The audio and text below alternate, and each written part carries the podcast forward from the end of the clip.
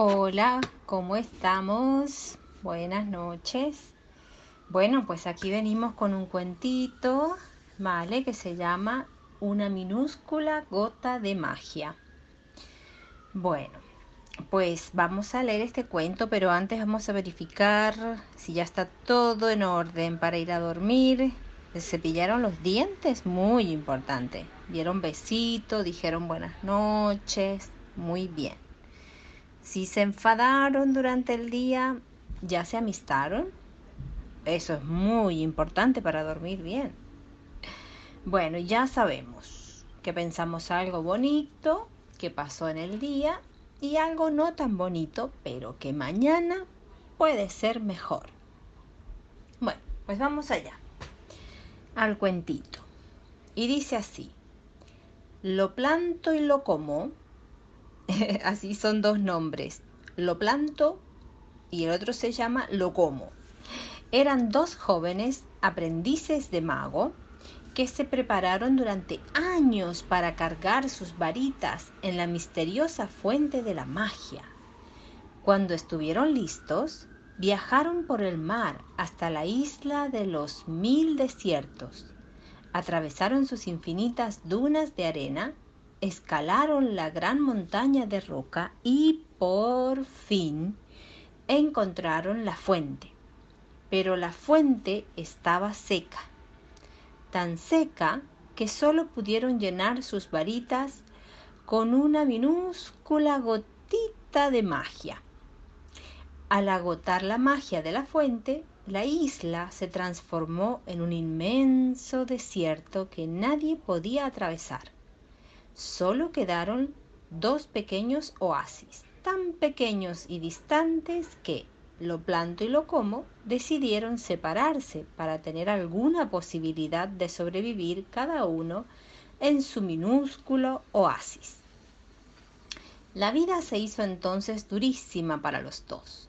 Aunque el oasis les proporcionaba agua de sobra, su única comida eran los dátiles de las pocas palmeras que habían crecido junto al agua y, aunque agitaban sus varitas tratando de conseguir comida, tenían tan poca magia que nunca pasaba nada.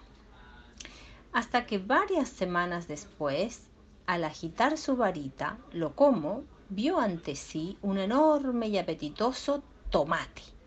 Vaya, qué suerte la mía. Si me lo como, ahora me alegrará el día. Y aquel fue el mejor día de lo como, desde que vivía en el oasis. Algo parecido le pasó a lo planto. A los pocos días, cuando su varita le regaló una pequeña patata.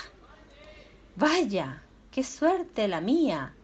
Si la planto y la cuido, me alegrará muchos días y aquel día lo planto tuvo la misma hambre que todos los días anteriores y además tuvo que trabajar para preparar la tierra y sembrar la patata.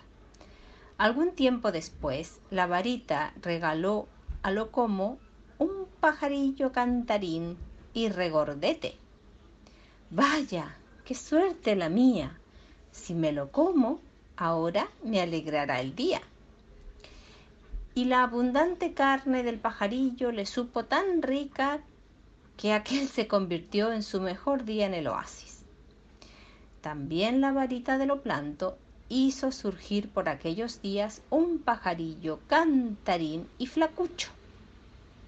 Vaya, qué suerte la mía. Si lo alimento y lo cuido, me alegrará muchos días. Y aquel día, y muchos otros, lo planto compartió con el pajarillo su poca comida, para conseguir que el pajarillo volviera y le despertara cada día con sus bellos cantos.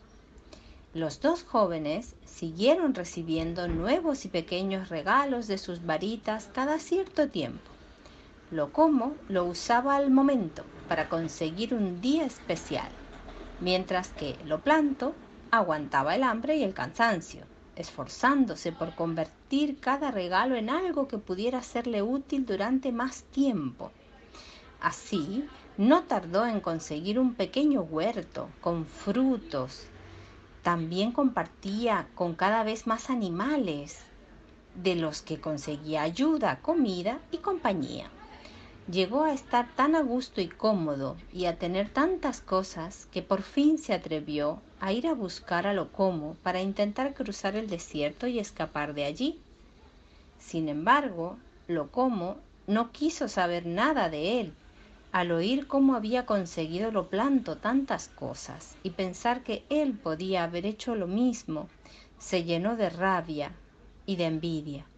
Entonces convencido de que todo era culpa de la poca magia que tenía su varita, cambió las, varitas en un descuido y luego, impaciente por probar su nueva varita, echó a su amigo de allí.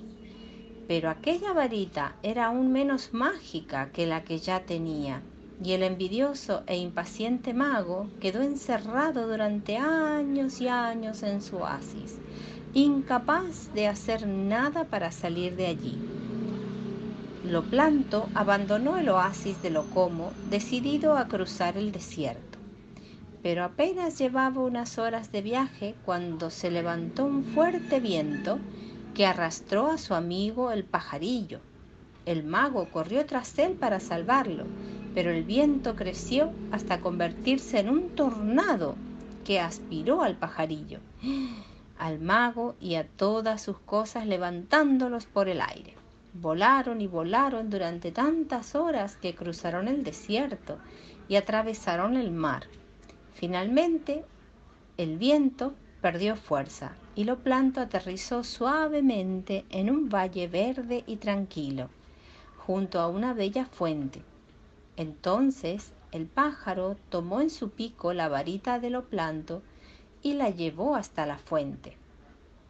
El joven mago sintió al momento cómo su varita y él mismo se llenaban de magia, de magia más pura y de la sabiduría más profunda, y descubrió que aquella era la verdadera fuente de la magia, y el pajarillo su fiel guardián, cuya principal misión era reservar tanto el poder solo para aquellos con la suficiente sabiduría paciencia y voluntad como para conseguir grandes cosas con una minúscula gotita de magia. Bueno, y colorín colorado, este cuento ha terminado. Bien. Buenas noches, que descansen.